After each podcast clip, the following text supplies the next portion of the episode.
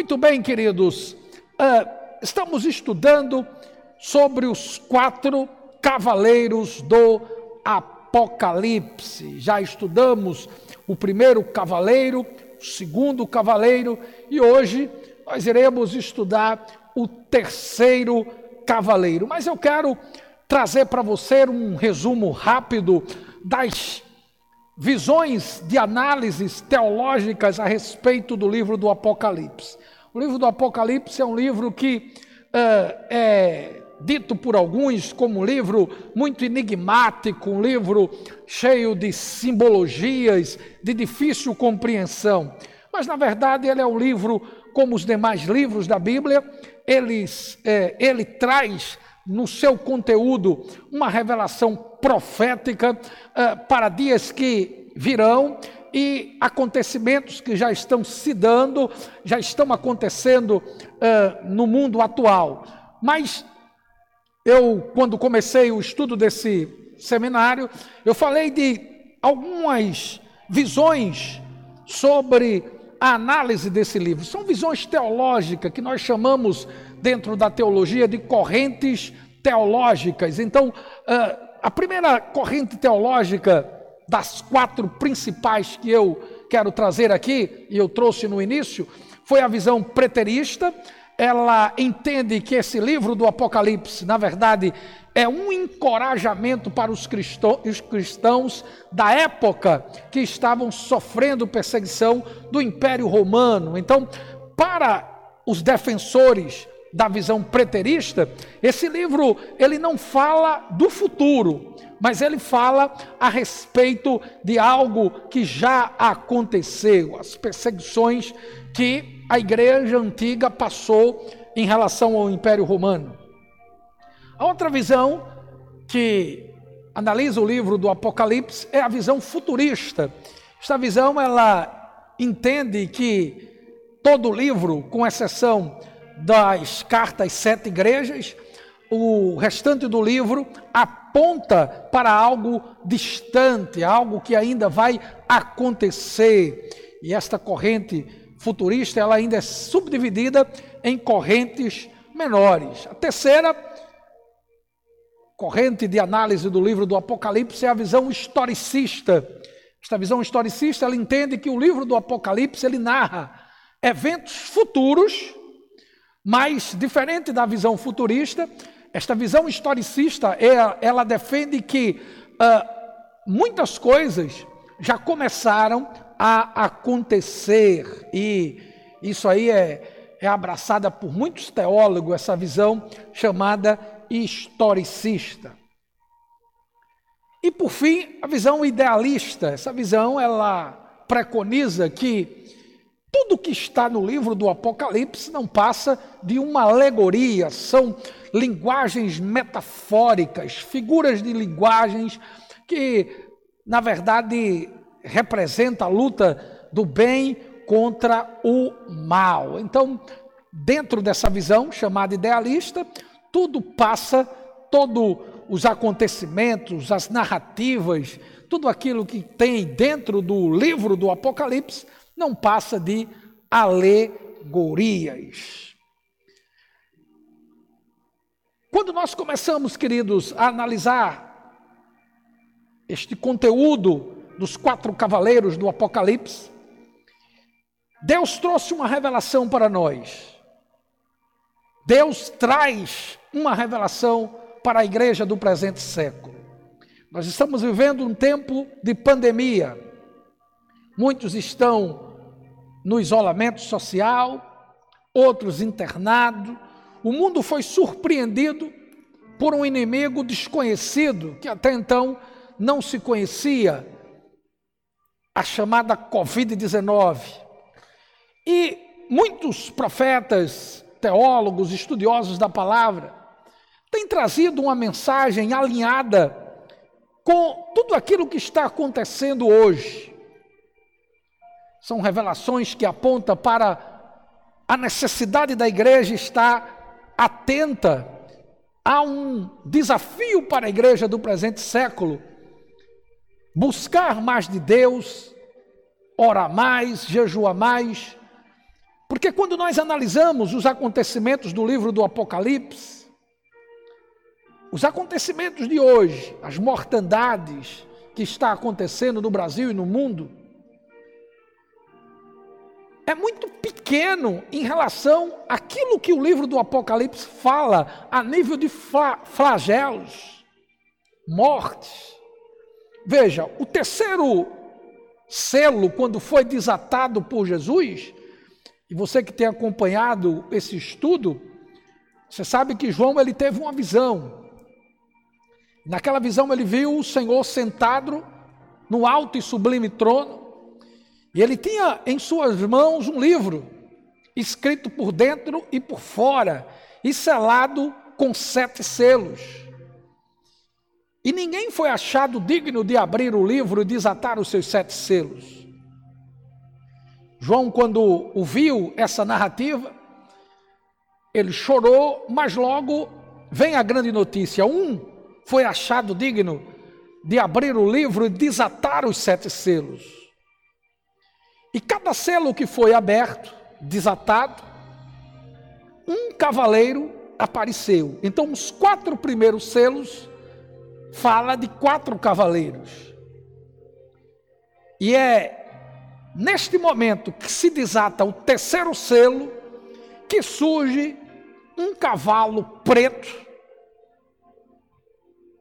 A Bíblia narra com uma riqueza de detalhe impressionante havendo aberto o terceiro selo, ouviu dizer, ouvi dizer o terceiro animal, vem e vê, e olhai, e eis um cavalo preto, e o que sobre ele estava sentado tinha uma balança em sua mão. Veja, quando o terceiro selo foi aberto, ouviu João, o terceiro animal. E quando você eh, eh, lê esse texto, é preciso você ter uma compreensão do que diz o capítulo 4 de Apocalipse. Que João ele teve uma visão de quatro seres, quatro seres. O primeiro ser semelhante a um leão, o segundo semelhante a um novilho, o terceiro ele tinha um rosto de homem e o quarto era como uma águia em voo. Então, perceba aqui, quando o texto diz que ele viu, ao desatar o terceiro selo, um cavalo preto, ouvi dizer o terceiro animal. Então você alinha com o capítulo 4 do livro do Apocalipse. O terceiro animal que era um rosto de homem. Ele fala: Vem e vê. E João disse: Eu olhei e um cavalo preto, e o que sobre ele estava assentado tinha uma balança em sua mão. O texto prossegue dizendo: E ouvi uma voz no meio dos quatro animais que dizia: uma medida de trigo por um denário e três medidas de cevada por um denário. E não danifiques o azeite e o vinho. Queridos, quando você se depara com esses dois versículos que fala sobre esse terceiro cavaleiro, algumas perguntas surgem. O que de fato nos fala esse terceiro cavaleiro? Na verdade, o terceiro cavaleiro, normalmente, no meio acadêmico, dos estudiosos da teologia, eles interpretam esse terceiro cavaleiro como a fome e a crise econômica. E aí eu quero levar você aquelas quatro análises de estudos, correntes teológicas de análise de análise do estudo do livro do Apocalipse. A visão futurista defende que todos os acontecimentos ainda se darão, é algo para o futuro.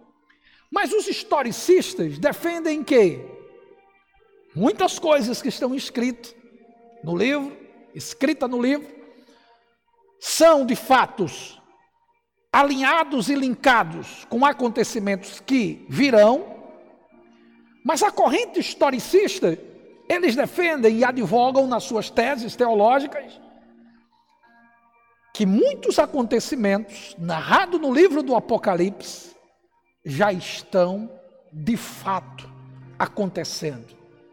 Se não com toda intensidade, por conta que a igreja ainda está na terra e a igreja é o sal e a luz desse mundo, e aí inibe a manifestação desses males em grandes proporções, mas de fato, na visão historicista, eles acreditam que muita coisa já está acontecendo. E quando a gente vai estudando, a gente percebe uma certa coerência na análise teológica dos historicistas. Veja bem, um dado aqui. Se esse cavalo ele fala de crise, de fome, esse dado aqui da organização das Nações Unidas diz que todo ano a fome mata mais do que a AIDS, a malária e a tuberculose juntas. É uma coisa absurda.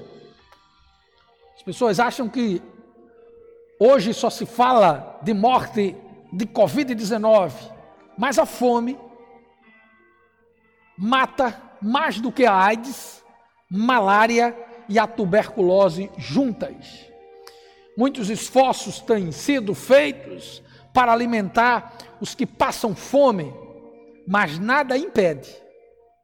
E aí entra a visão historicista, a, calva, a cavalgada do cavalo preto e o seu cavaleiro espalhando fome e crise.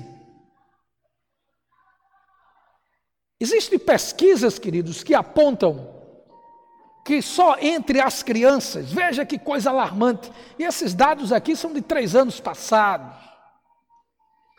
Só entre as crianças estima-se que morram por dia, veja, por dia, só entre as crianças, 8.500 por dia, crianças que morrem de fome. Sobretudo no continente africano, Sudão, Somália, Etiópia e também aqui no nosso país. Esses dados de 8.500 crianças que morrem por causa da desnutrição, de fome, desprovida de assistência, é reflexo este cavaleiro, que montado em seu cavalo, espalha a fome e a crise em toda a terra. Eu pesquisei e descobri algo chocante: que no Brasil, 20 pessoas, entre adultos e crianças, morrem por dia de fome, queridos. De fome. Isso é uma tragédia que não era para acontecer.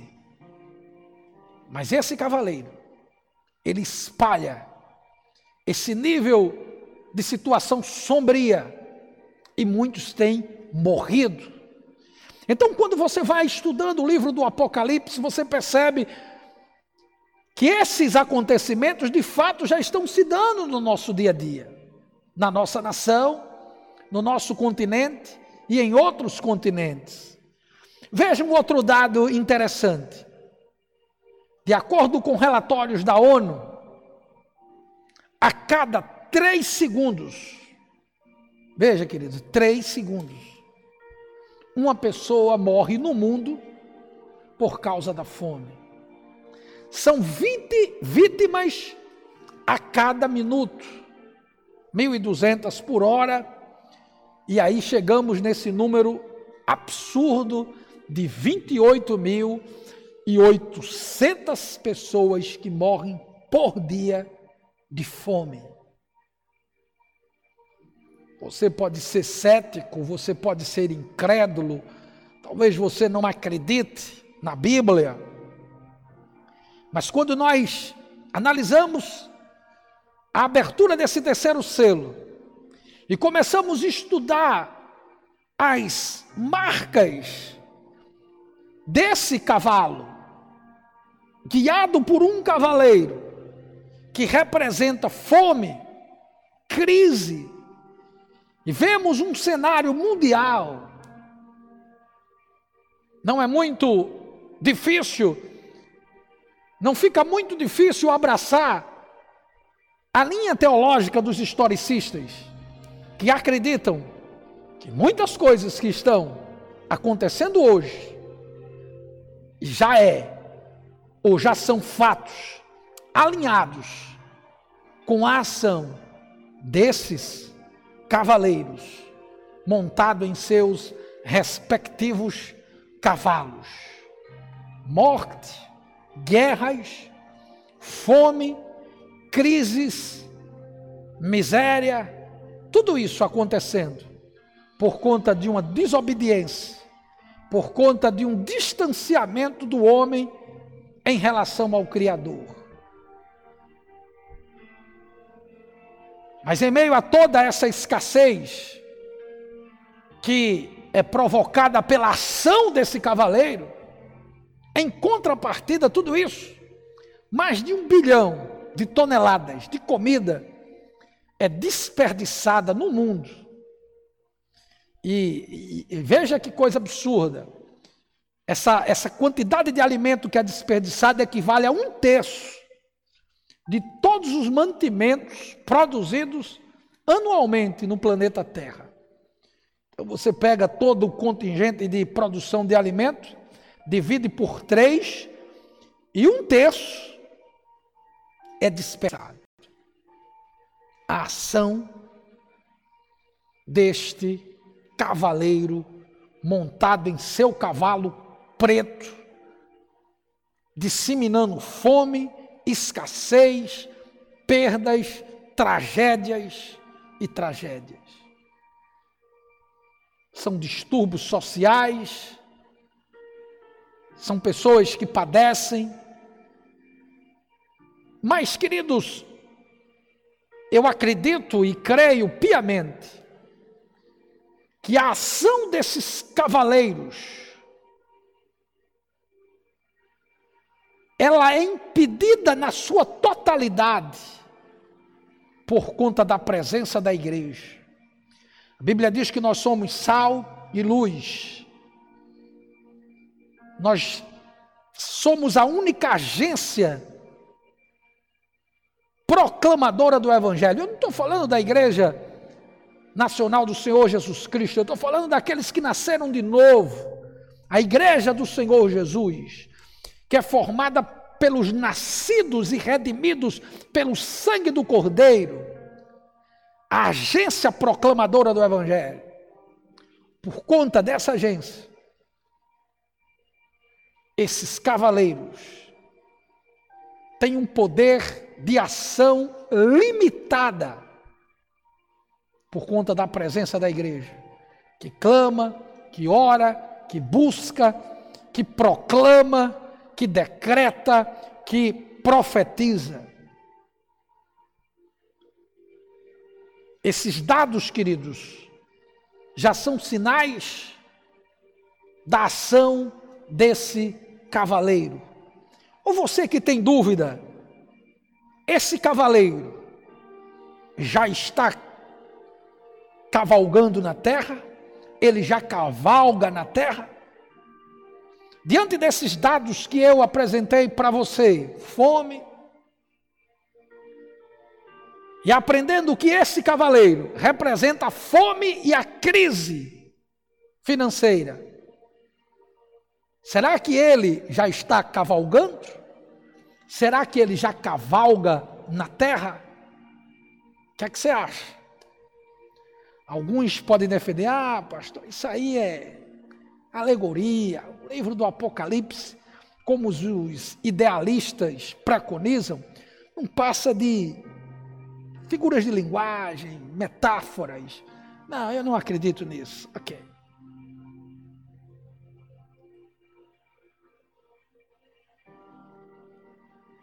Os sinais falam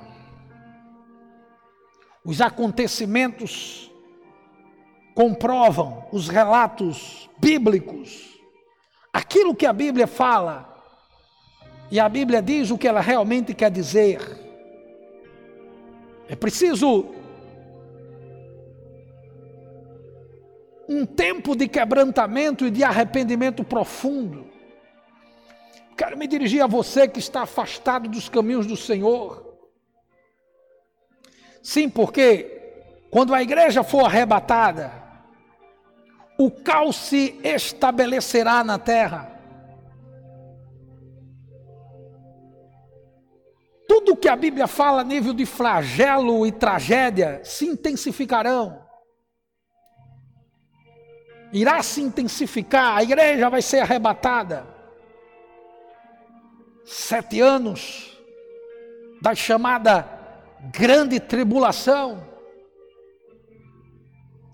o reinado do anticristo, perseguições para aqueles que vão se lembrar daquilo que aprendeu na igreja, na escola dominical, mas se distanciaram, não quiseram nada com Jesus e vão ficar. Esses se lembrarão que um dia foi falado sobre arrebatamento, que já foi falado e ensinado sobre o juízo final, céu e inferno. Que os pregadores que têm compromisso verdadeiramente com a palavra, pregam contra o pecado em todas as suas expressões, eles se lembrarão.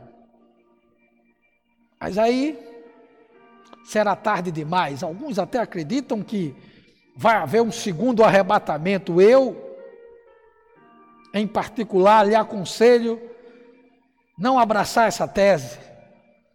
Se ali tem uma experiência de novo nascimento, se você hoje se encontra distante, volte. Se você ainda não tomou a sua decisão, a tome nessa noite ou nesse dia, ou nessa manhã, ou nessa tarde, eu não sei, quando você vai se expor a esta palavra, porque o arrebatamento ele é real. Você vai ver quando for aberto o quinto selo, os níveis de tragédia irão se avolumar.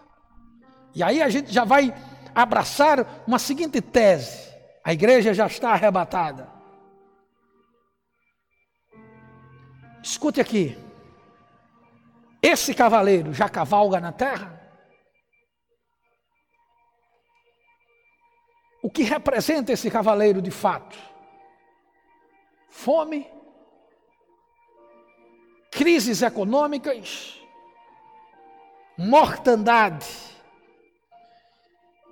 Mas tem um dado interessante no relato desses dois versículos. Aquele que cavalgava nesse cavalo preto tinha em sua mão uma balança. E o que representa esta balança? Para muitos estudiosos, essa balança está relacionada com o mecanismo da venda dos alimentos que serão superfaturados pela escassez do mesmo Há estudos que comprovam isso. Que os mais de 7 bilhões de habitantes na Terra, que crescem a cada dia, e se não for buscado e encontrado um mecanismo, a produção de alimento não será suficiente para suprir a necessidade da população mundial. E aí entra a ação desse cavaleiro. Alimentos superfaturados. E as crises, elas propiciam isso. Você tem dúvida que esse cavaleiro, ele já está cavalgando? Nos momentos de crise, os alimentos não são superfaturados.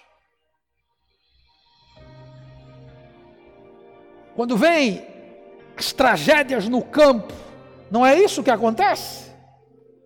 Não seria essa a ação do terceiro cavaleiro do Apocalipse? Preste atenção nesse relato. Este cavaleiro produzirá desespero, escassez de alimento, brigas. Esses são alguns dos resultados da ação do cavalgar deste cavalo preto, com este cavaleiro que sobre sua mão, que em sua mão traz uma balança. Vem aqui comigo, por favor. Escute bem, não brinque. Precisamos estar focados em Deus. Esse negócio de querer re relativizar o pecado. Ah, pastor, eu sou integrante da turma do evangelho moderno. É, pastor. Esse negócio de radicalismo não é comigo. Jesus é paz e amor, Deus é um Deus de amor, Ele nos deu liberdade. Então, eu vivo a minha vida como eu entendo que devo viver. Será que este é o modelo que Deus quer para você? Será que é isso que a Bíblia diz a respeito de uma conduta de alguém que nasceu de novo? quero lhe dizer que o pecado ele tem um salário. O salário do pecado é a morte. O que era pecado lá na Gênesis, ainda hoje é pecado. Não tente relativizar as coisas.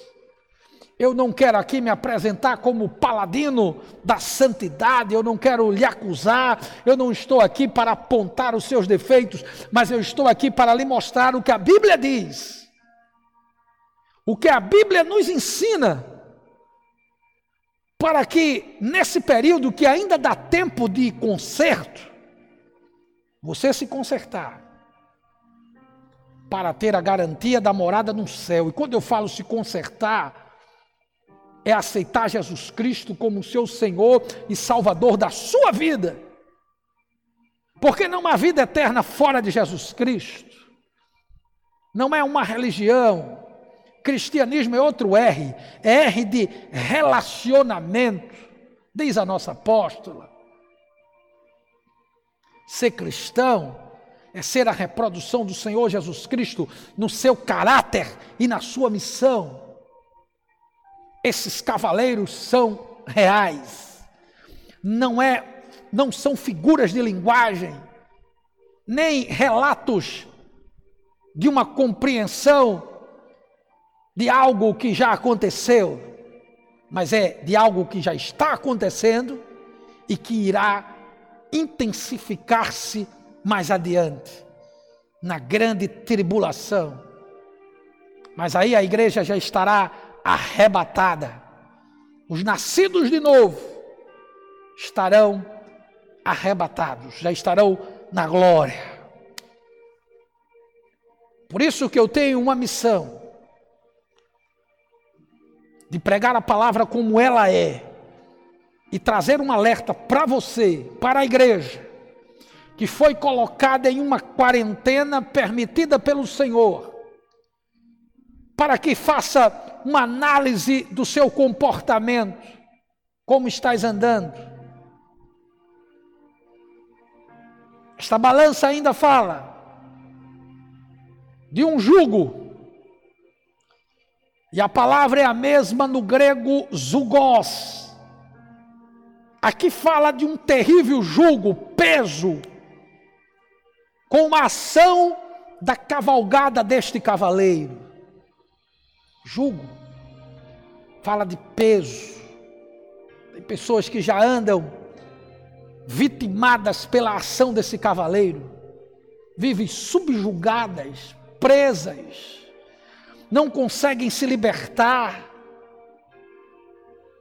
Pressões, opressões. Pastor, o que devo fazer? Clame pelo poder do sangue de Jesus. Vem aqui comigo, por favor. Deixa eu lhe, lhe relatar algo. A Bíblia diz: se verdadeiramente foste ressuscitado com Cristo, pensai nas coisas lá do alto, buscai as coisas lá do alto, onde Cristo, onde Cristo vive. Mas tem sido isso que você tem feito? Você tem se conectado com o alto ou tem se conectado com as redes sociais? Você tem estado na presença do Senhor buscando Ele? Tem fincado a sua fé no Senhor? Revestivos do Senhor, na força do seu poder. Se revista das promessas do Senhor. Creia. Quem sabe você anda tão abatido, desencorajado, perdeu o entusiasmo, se decepcionou com muitas coisas e hoje não quer saber mais de nada. Eu estou revoltado, eu não quero esse negócio de igreja, negócio de pastor, eu não quero mais nada. Talvez você esteja assim hoje. Cuidado. Porque o que a Bíblia fala da ação desse cavaleiro ainda é muito pouco, muito singelo em relação do que ele vai fazer. Por isso, volte-se para Cristo. Busque ao Senhor enquanto se pode achar. Invocar enquanto está perto.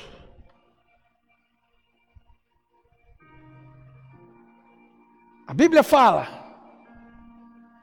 de trigo, de cevada, o texto fala de uma proporção de compra. Uma medida de trigo por um denário, diz o versículo 6. E três medidas de cevada por um denário. Um denário era um salário de um dia. O trabalhador era contratado por um denário. E normalmente esse salário do trabalhador daria para comprar oito vezes esta quantidade. Mas na ação desse cavaleiro vai haver escassez, superfaturamento de preço. E você é levado a um contexto daquela época para entender o que de fato ele vai fazer, ou o que já está fazendo. Você se lembra que no início dessa pandemia, você chegou a comprar uma garrafa de álcool em gel por 30 reais, quando custava 8 reais uma garrafa de meio litro? Mas veio a pandemia, veio o superfaturamento e o cavaleiro agindo. Você está compreendendo? Hoje não, baixou já o preço. Mas são situações que você precisa estar alerta e atento para compreender a ação desses cavaleiros. Uma bandeja de ovos, carro do ovo anunciava por oito reais a bandeja de, de ovos. Olha o ovo, olha o ovo. E mercados vendendo uma bandeja de ovos no início da pandemia por 25 reais. Lá em Recife, 25 reais. Uma grande rede de supermercado, até o PROCON da em cima, que é o órgão fiscalizador dos preços. Então veja a ação sutil desse cavaleiro hoje. Sim ou não? Sim ou não? Vem aqui comigo, por favor. Aqui alguns advogam que se trata de um tempo em que a palavra também será maculada. Duas visões interessantes. O trigo fala da palavra. Então, a palavra sendo objeto de mercadoria, e aí entra os exploradores da fé. Será que esses exploradores da fé aí já não são fruto da ação desse cavaleiro? O apóstolo Paulo, escrevendo na igreja de Coríntios, ele disse: na segunda carta, no capítulo 2, versículo 17. Nós não estamos como tantos outros, mercadejando, a palavra de Deus. Veja, já na época do apóstolo Paulo, existia os exploradores da fé. Hoje, os que vendem areia do mar morto, ou sal do mar morto, que vendem a, roda, a rosa ungida, que produz milagres, a palavra sendo corrompida, sim, é uma corrente interessante de análise desse trigo vendido por um denário, uma poção, a palavra sendo corrompida, a igreja sendo maculada, a igreja do Senhor Jesus Cristo. Escute aqui, meu irmão.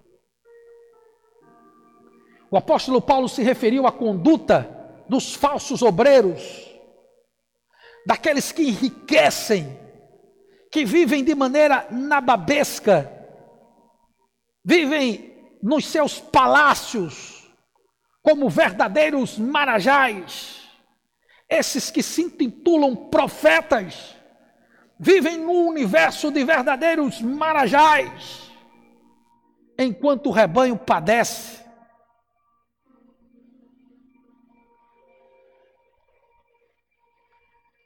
querem ganhar dinheiro, estão dispostos a tudo, inclusive a falsificar as escrituras.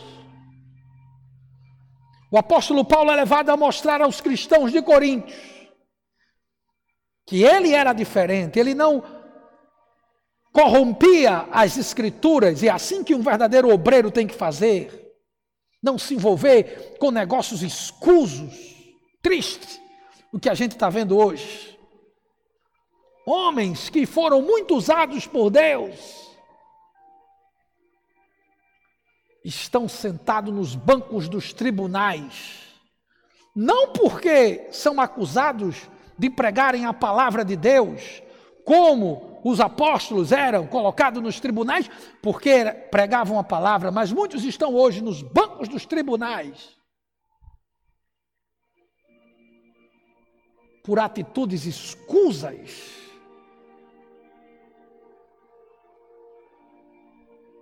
obreiros fraudulentos, se valem do evangelho para obtenção de vantagens financeiras, tudo gira em torno de lucro. Semana eu estava orando, nas minhas seis horas de oração, enquanto eu orava, chegou no templo uma doação de muitos alimentos, fizemos mais de 20 cestas básicas. Eu ali orando, glorificando a Deus por aquela semeadura. E eu coloquei algumas cestas, depois de fazer aquelas cestas, coloquei algumas no meu carro e saí entregando, fazendo questão de entregar pessoalmente às pessoas. Eu poderia acionar o Ministério de Assistência Social, mas eu disse: não, Deus, eu quero, eu quero fazer uso daquilo que a tua palavra fala. Eu não quero me enquadrar naqueles que se corrompem usando a Bíblia. Não, não, não quero isso. Eu não fui chamado para isso. Queridos, é um tempo perigoso que estamos vivenciando hoje. Dentro e fora dos templos. Por fim, o texto fala do azeite e do vinho, diz: E não danifiqueis o azeite e o vinho que nos fala isso? O azeite simboliza os israelitas que serão lembrados no momento da agonia, quando esses cavaleiros estarão agindo com toda intensidade, a igreja foi arrebatada. Israel terá o tempo de arrependimento nos sete anos de tribulação. E aí, do meio para o fim dos sete anos, haverá o rompimento de Israel com o anticristo, ele se rebelará, e aí se dará a grande batalha do Vale de Mengido, a chamada batalha do, Amar, do Armagedon. Esse azeite simboliza Israel, que serão lembrados no momento da agonia. O vinho simboliza a igreja, que não será atingida pelas portas do inferno. Por fim, queridos, preste atenção. A missão desse cavaleiro é produzir crise, escassez, fome, tragédia e afetar e até corromper obreiros, homens de Deus que antes eram usados, mas hoje só trazem o título, perderam a unção, trazem sobre os seus ombros, trazem sua carteira, o título, mas não tem mais a unção. Que Deus aplique ao nosso coração esta palavra. Você guarde tudo aquilo que você aprendeu hoje no seu coração esta palavra. Você possa cuidar, não deixar que a lamparina se apague. Não deixe. Mantenha-se firme. Sede firmes e constantes. Sempre abundante na obra. Com alegria. Sabendo que o seu trabalho no Senhor não é vão. Tem recompensa, meu irmão. Quero louvar a Deus pela sua vida. Quero agradecer aqui toda a equipe de mídia. Quero louvar a Deus por você ter se exposto a esse estudo. Quero agradecer a Deus pela vida de cada discípulo membro. Quero aqui abraçar todos os colegas, obreiros, ministros de outros arraiais. Esteve aqui acompanhando esse estudo. Quero agradecer a Deus pela vida da nossa líder, apóstola Valnice Milhões Coelho, que tem confiado nesse ministério, o Campo Pernambuco. Deus a abençoe poderosamente. E eu quero encerrar com uma oração. Pai querido, obrigado por tudo aquilo que tu nos falasse. Obrigado pelo alerta que tu tem dado à tua igreja. Em nome de Jesus. Que o Senhor nos abençoe e nos guarde. Que o Senhor faça resplandecer o seu rosto sobre nós e tenha misericórdia de nós. Sobre nós o Senhor levante o seu rosto e nos dê shalom, shalom e shalom. Fica com Deus e vai marchando e dando glória.